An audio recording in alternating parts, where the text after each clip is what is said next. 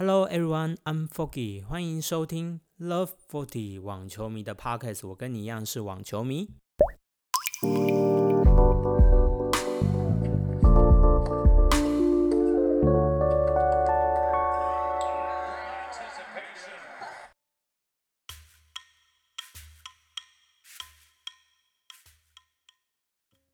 Bonjour，大家早安。昨天看网球了吗？看到 Dominic Team 跟 Diego Strazman 的五盘经典的 Classic 的大战了吗？哦，太精彩了！我等不及要在今天这一集跟你分享哦。昨天呢，呃，Foggy 呢很认真的想把比赛看完，可是无奈体力不支，在第五盘的中段我就已经睡着了。早上起来，哎，Strazman 打败了 Dominic Team 哦，真的是非常的震惊。好，那我们就一场一场比赛来慢慢的聊，看看 Day Ten 发生了什么样的事情。On Strava 呢，跟 Daniel Collins 还把最后一场十六强未完成的女单打完哦。他们在中央球场出战呢，Collins 以六比四拿下一局。On Strava 这位选手，我非常的觉得他的技巧很独特，也有脑袋哦。六比四拿下了第二盘。可是 Collins 呢，在他的新的教练 Nigo Amagro 加入了以后呢，他的能力哦，在心理上面的素质，他也有提到 Amagro 可以给他在红土上一些信心。毕竟 Amagro 的红土冠军总共有十几座，加上 Amagro 也曾经在法网表现不错，还有 Top Ten 的成绩。所以 Collins 跟 Amagro 的合作呢，就是希望可以推进自己的。努力与成绩。那这次在法网，我们看到他打败了 Magurusa，然后也顺利的挺进了八强哦。Collins 接下来要在八强呢对上了 Canning。那 Collins 呢，他在 Canning 的对战记录是三胜零败，所以 Collins 绝对是不容小觑，可以持续挺进的一位对手。On Strava 呢，虽然呢第二盘逆转，可是第三盘呢六比四，在最后一局自己的发球局呢正手的进攻失误哦，让 Collins 倒地狂庆祝大叫，Collins 非常激动，他也顺利的闯进八强。那 On Strava 呢，很可惜的在这一次的十六强的女单止步了，不过我还是非常看好这位潜力的新星哦。然后我也要在这一边讲到那个对战记录的时候，对昨天的节目进行一点修正。我昨天说 Ruble 跟 c c p a s 的交战记录不是二比零哦，是三比二，Ruble 以三胜二败领先了 c c p a s 那我在这边做此更正哦，因为每一集每一集的资讯量太大，有时候就会有一点错误。然后我最常发生的错误就是念名字的错误，所以也请各位听众多包涵。那有任何错误都可以跟我反映，我的 Instagram love。Forty Tennis，欢迎大家去追踪，每天都会更新 Morning News，当天发生什么样的事情，还有一个球员的介绍。那在中央球场的第二场比赛呢，是 Podoroska 来自阿根廷的这位 Qualifier 对上。目前签表上仅存的最高位种子 Elena Svitolina，一般看好 Svitolina 应该是可以两盘过关的。可是不要小看这位选手，这位选手在二零二零年已经豪取了四十三个胜利，在他比赛的四十八、四十九场比赛当中，他呢在二零二零年，嗯，虽然他的胜利不是在 WTA 的正赛，可能是在 ITF，可能是在呃甚至更小的比赛，可是。这样的胜利，胜利的累积，对于普罗萨卡的信心累积是非常足够的。昨天我也有看这场比赛，普罗萨卡不管是放小球还是抽球，嗯，我基本上可以说他是非常的享受这片土场的，他好像就在土场上面跳舞的那种感觉。反观 Elena Svitolina 呢，她就是打不出角度，没有更多的进攻性，常常她的回球就是回到中间，然后对手在。呃，两边的进攻，他在两边的跑去救球。那如果你不敢打出进攻性的话，你就很难用制胜分来为自己创造胜利。那最终呢，Svitolina 呢，在第三。第二盘的盘末很努力的救球，然后也 save 两个 match point，可是还是没有办法攻克这个 p a d r o s a k a p a d r o s a k a 呢也闯进了 semi final，他是一个 qualifier，然后持续他表示他已经在 qualifier 的阶段就赢了三场比赛，现在挺进 semi final 又赢了五场比赛，所以他总共在 Roland Garros 赢下了八场比赛。啊，他接下来要对上的对手呢是另外一位波兰的小将，在 Aniska Radwanska 退役以后呢，波兰也有一个新生代的好手继续的接上了。Iga Swiatek 呢，已经六比三、六比一，呃，击败了另外一位 Qualifier Television，以六比三、六比一这样的惊人比数，他。我提到他从首轮就击败了法国网球公开赛去年的亚军万佐索娃，第二轮击败了我们的谢淑薇。谢淑薇的六比四是这一次伊加斯旺内在比赛当中在对手得到最多局的一次。那第三轮呢，他又击败了尤金尼补下，第四轮击败了 Simona Halep，在这一轮呢，他又击败了意大利的这位小将。顺利的挺进了四强，这位新生代好手来势汹汹，我非常看好他可以夺下法国网球公开赛的冠军。除非 Kvitova 或是签表另外一边的 Canning 他们可以再发挥的超群，不然的话，我十分看好这位小将，他表现的非常的好，我们也恭喜他。那接下来我要讲讲的就是昨天的精彩大战，Oh my God！Diego Strazman 跟 Dominic t e a m 的大战哦，这场比赛在开打之前，每个人就非常期待，因为一个呢是在罗马公开赛刚击败 Rafael 拿到最后闯进了亚军赛，不敌 Novak Djokovic。那 Dominic t e a m 呢，他带着美网的冠军，那他红土赛季选择休息，在法网在登场，所以大家就不知道到底谁的比拼，谁会赢得这场比赛。果然这场比赛哦，精彩绝伦。第一盘呢。Thiago Strazman 其实有一个主审的误判哦，他在三比二、四十比三十，Dominic t e a m 呃有一个破发点的时候呢，一个 Dominic t e a m 的穿越球，呃看起来在电视上是出界了，可是主审下来指那个球印的时候，却指到别颗球印第二个是他们愤恨不平，怎么会发生这样的事情呢？这个主审指错球印的部分，已经在今年的法网造成了太多。呃，尤尤其是关键分的变化，比如说在 Kiki 跟那个 Sigmund 的第一场比赛就发生过这样的事情。Kiki 原本要拿下第一盘六比一，最后反而五比七被大逆转。所以我个人呢是觉得红土场你也是是要该迎合上时代，装设鹰眼了。你发网开始带头做，其他的红土赛也可以，不要再说优良传统了。就是今年就发生这么多误判，我觉得现在以鹰眼的技术。至少对两边的球员都是非常公平的，嗯，你主审下来看还只做球员，那根本就是会毁了球员的努力嘛。那第二个是他们呢，他没有受到这样的误判的影响，在格局呢破发成功以后呢，在第一盘抢七七比六拿下。第二个 Stratman 呢，他的。僵持能力跟小王子打得非常好，常常两个人在反拍的对啦对啦对啦，最终呢小王子都是失误的那一方，表示第二个他们他在稳定性上面是非常好。当然我们也不置可否的，嗯，Dominic t e a m 呢在上一场跟瓦斯通 Gaston 的比赛呢已经被消耗了很多很多的体力，所以这一场对他来说绝对是体能的考验。第二盘呢，刷子们呢跟 Dominic t e a m 又打得非常焦灼，曾经在。第二盘呢，Strazman 有一个非常良好的机会，一个在往前的球，他只要把球拍顺顺的带过去，球过去，那他可能就可以拿下比赛。可是 Strazman 呢，在简单的这样的 opportunities 他没有把握住，反而 Dominic t e a m 逆转哦，七比五拿下了第二盘。第三盘状况也非常类似哦，Strazman 打出了一波攻势，在五比三领先，并且呢，啊，在自己的发球局也拿过。四十比零的非常巨大的优势哦，眼看就要拿下比赛了，没想到呢，Dominic t e a m 打出了非常多好球 s t r a t m a n 只能望球心态，怎么会发生这样的事情？马上又被破发，第三盘最后进到抢七，又是一个 dramatic 的发展哦。原本呢，Dominic t e a m 已经五比一的领先，结果没想到 s t r a t m a n 呢又追到六比六，整个是你就是心脏很难负荷。那最终呢，Dominic 呢八比六拿下了第三局。嗯，非常的刺激精彩。那第四局呢，Dominic t e a m 呃，打到局的后半段呢，我们我们可以说这次的比赛，抓子们都有很多的机会，可是 Dominic t e a m 都没有放弃哦。尤其是他呃努力的在用尽最后一分体力，想要把它以四盘结束比赛。那他可能经过后面休息两天以后，嗯，对上 Rafa 的时候，他的体力又可以储备完整。可是，在第四盘 Dominic 呢就差两分可以赢得胜利，有。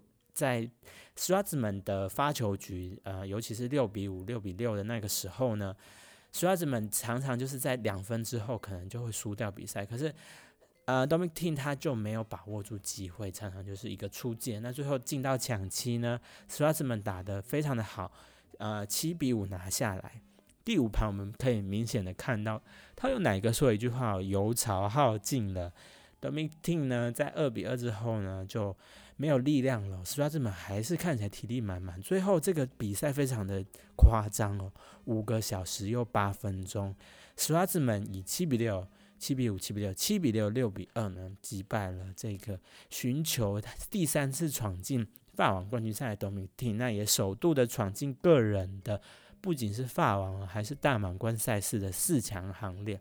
接下来呢，他就要对决我接下来讲到的 Rafael 拿到这个红土的土地公。你要知道，现在法国网球公开赛不是五月、六月，而是十月，是一个秋天的法网，所以已经比到晚上那么风大雨大，温度又只有十几度。对于 Rafael 跟 c i n a 来讲，真的是很难的一个 situation，一个很难的情况。Rafael 拿到呢，最终呢，在 Swantek 的比赛结束以后呢，跟 Cena 最后上场。那这场比赛呢，是有我看好的 C 呢这个新生代的小将，他已经前面几轮就证明了他有所能力可以挑战这个 Rafael 拿到。那第一盘呢也是非常的激烈，C 呢其实大有机会可以拿下，可是无奈的在关键分的把握上呢，拿到呢都长得比较好，掌握的比较好，也算是比较有经验的那一方了。C 呢第一盘 C 比六输掉了比赛，那第二盘呢 C 呢曾经一度哦前面有三比零、三比一的领先的优势，Rafael 拿到呢还是靠着经验呢，尤其是 C 呢他虽然 win 了很多，可是 unforced error 也很多，他就没办法控制他的失误的时候呢。拿到呢，虽然 winner 比较少，可是他在比较少的失误下，又靠着他的经验呢，六比四拿下了第二盘。那第三盘呢，C 呢看大势已去，拉斐尔拿到呢，以两小时四十九分钟，也是算是一个精彩绝伦的三盘比赛，七比六、六比四、六比一收拾了这位十九岁的新生代好将。不过我们在此也要非常的恭喜 C 呢，他首度 debate on。Roland Garros，他的首都法网之旅就闯进了八强，那也是败在红土土地公的手下，那非常的已经了不起了。他也是继 Nova Djokovic 以后最年轻闯进过大满贯八强的一个选手，非常非常的恭喜他。那 Rafael 纳道呢，他顺利的夺下了他法网的第九十八胜，目前在法网的战绩是九十八胜二败的惊人恐怖数字，所以代表说他如果今年夺冠的话，他的法网就是有。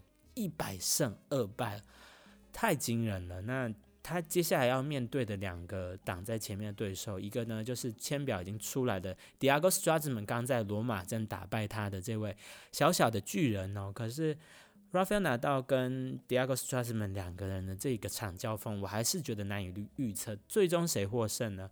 嗯，要看当天到底是 Diego Strazman 找到他罗马的神状态呢，还是红土土地公再下一城拿到九十九胜？我们觉得都非常的期待。那最终呢，Nova Djokovic 也有可能守在冠军赛，或是其他的选手 c c p a s 有没有可能挑战呢？我们都非常的。可以继续看下去哦。法网已经进入了白热化的阶段了，最终的几轮比赛也持续的要进行。那请各位听众呢，与我一起守候在网球，我们多熬夜吧。最后几场比赛，然后看看今年二零二零年的法网冠军会是谁夺下男单跟女单的冠军呢？今年的意外实在太多了，我们也无法预测。那可是这就是网球的魅力，那我们就看下去啦。接下来要讲讲正赛第十一天到底会有谁上场哦。Order of Play 十月七号，Petra Kvitova 首先登场要对上红土高手 Lauren Sigmund 哦。这场比赛我觉得也是很难预测，因为 Sigmund 他一直是红土上面表现非常出色的选手，Kvitova 状态时好时坏，就要看他当天的发挥啦。那 Kvitova 加油啦，我站在你这边。那 Sigmund 你也加油。再来呢是另外一场女单，Sophie Cannings 要对上 Collins。那 Collins 我前面也讲到，他目前的战绩是三胜零败哦。那 Collins 目前已经呃已经挺进了八强，他接下来对上 Canning，Canning 可是澳网的冠军，目前世界排名也来到了呃前五前六位哦。所以这场已经是不一样的 situation。那到底最后谁获胜呢？我们也看下去。再来就是汉堡的会师 c c 巴斯对上 Ruble。呃，在决赛当中 r u b l e 呢三盘获胜，可可是呢，这一次大满贯可是有五盘的机会哦，所以我们看看到底最后鹿死谁手？是 C C Pass，嗯，靠他非常有毅力跟耐力，还有很稳定的抽球呢，还是 r u b l e 用他狂妄的正派攻击击垮 C C Pass 呢？我们可以期待最后一场呢，也是 美网的复刻战，Nova Djokovic 要对上 Carolina Busta。那这一场上一场呢？Djokovic 极误极现成而被判失格，那这次 Djokovic 肯定不会再发生同样的事情了。那最终到底是谁进入四强呢？明天可以值得期待哦。好，那 Old Play 就到这边。今天我们要讲的选手呢，就是 Diego Schwartzman 这位阿根廷的小巨人，他身高只有一百七十公分哦。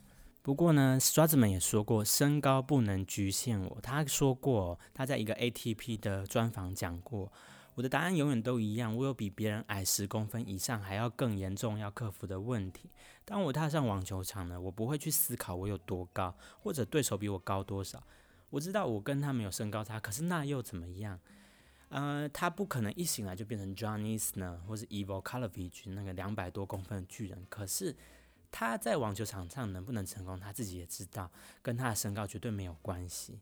那第二个 Stratman 呢？他其实他刚出生之前呢，他的家庭在南美洲其实是非常的富裕哦。他有成衣厂，有珠宝公司，赚了很多钱。而且他们家在乌拉圭有一栋别墅，他们家每一年十二月、一月都会到那里过暑假。那在首都布宜诺斯艾利斯有一栋房子，在郊区也有房产，所以他们生活很好。可是呢，在一九九零年，阿根廷政府呢断绝了进口货货物以后，阿根廷的经济崩溃。那他的爸爸一直要花钱从国外买商品进来，却无法成功。那妈妈也尝试从中国进口制作成衣的原料，可是货物怎么样就进不来阿根廷，所以他们家就失去了生意，失去了房产，失去了车子，只剩下他还有两个哥哥和一个姐姐，以及拼尽全力要喂饱他们的父母亲。所以。家里没有钱的时候，对于要一个开始打网球的少年来说，其实都非常的困难。他们家实在是负担不起。那迪亚哥·施瓦兹曼呢？他的名字其实取阿根廷的足球传奇球星迪亚哥·马拉杜纳。马拉杜纳，所以呢，他小时候当然是跟许多阿根廷的小朋友一样，开始从踢足球开始。那他的祖母也在他小时候就买过一个欧洲俱乐部球队的皇家马德里或巴塞隆那的球衣给他。所以他一开始呢是踢足球的，只是几年过去以后，他了解到网球这种运动呢，一切操之在他，而不是周遭的人。关键只在于他自己有多认真。所以他想说，如果我努力投入的话，呃，是有可能可以再取得进步的。所以他开始跟他的妈妈到处旅行啊，参加比赛。那爸爸总说会帮他们订好一间很好的饭店，有电视、有电脑、有网络。可是。他爸爸永远都在说谎。那他们住的地方呢，从来没有电视。那他常常都只能跟他妈妈挤同一张床。可是他们就在这样的艰苦的历程当中呢，啊，持续持续的在比赛比赛。那当初呢，妈妈也会卖一些手环啊，其他球员也会加入。所以在当初，呃，他没有感觉特别的辛苦。可是他的爸爸妈妈是一直辛勤的工作，可以让他专注在比赛跟旅行。那十三岁之后呢，他就开始一个人去四处征战南美洲的比赛。他去哥伦比亚、去委内瑞拉、去厄瓜多这些国家比赛。他常常在飞机上哭，因为他想要跟家人在一起。可是那些比赛却是成长的一部分。他爸爸妈妈没有让他放弃，因为他十三岁的时候，医生就宣布说你的身高很难再超过一百七十公分。当时他是很绝望的，可是他们家一家都没有放弃。青少年时期，他也不是顶尖球员，他不像 Dominican，嗯，曾经在顶尖的行列，不像曾俊欣拿过青少年世界第一。可是呢，他相信他自己可以前进。那他也是一个犹太人，所以他的外祖父原本住在波兰。那在纳粹的大屠杀时，要被送往再上集中营的火车，可是就是因为那个车厢故障了，所以。后面的车脱落了，那他的外曾祖父就可以下车逃命。所以后来他外曾祖父逃到阿根廷以后呢，他只会讲希伯来文，一句西班牙文都不会。那他爸爸那边祖父也是从俄罗斯过来，也是搭船到阿根廷的。所以呢，他想到呃前面的祖父啊，爸爸妈妈都是这么辛苦，他自己的辛苦也就不足为奇。他从没有想过他自己的职业网坛能够达成这样的阶段。可是他只有一百七十公分，他仍然相信他可以达成梦想。那这就是迪亚哥小小巨人的故事哦。他在红土的表现一直都非常的好。那转入职业以后呢，排名也是节节上升，在大满贯当中也常常的闯入了八强的轮次，只是都只败于四巨头哦。那今年呢，他总算是在进一步突破，总首先在罗马呢打败了纳道，那闯进了决赛，第一个大师赛的冠亚军赛，那最终得到了亚军。那这次呢，他又在大满贯赛挺进了更深的轮次，挺进了四强。那我们就看看这位小巨人，在球场上可不可以持续的发光发热，再创更好的佳绩。恭喜 Diego Stratzman 挺进了大满贯赛的四强。那网球迷，我们明天见啦，拜拜。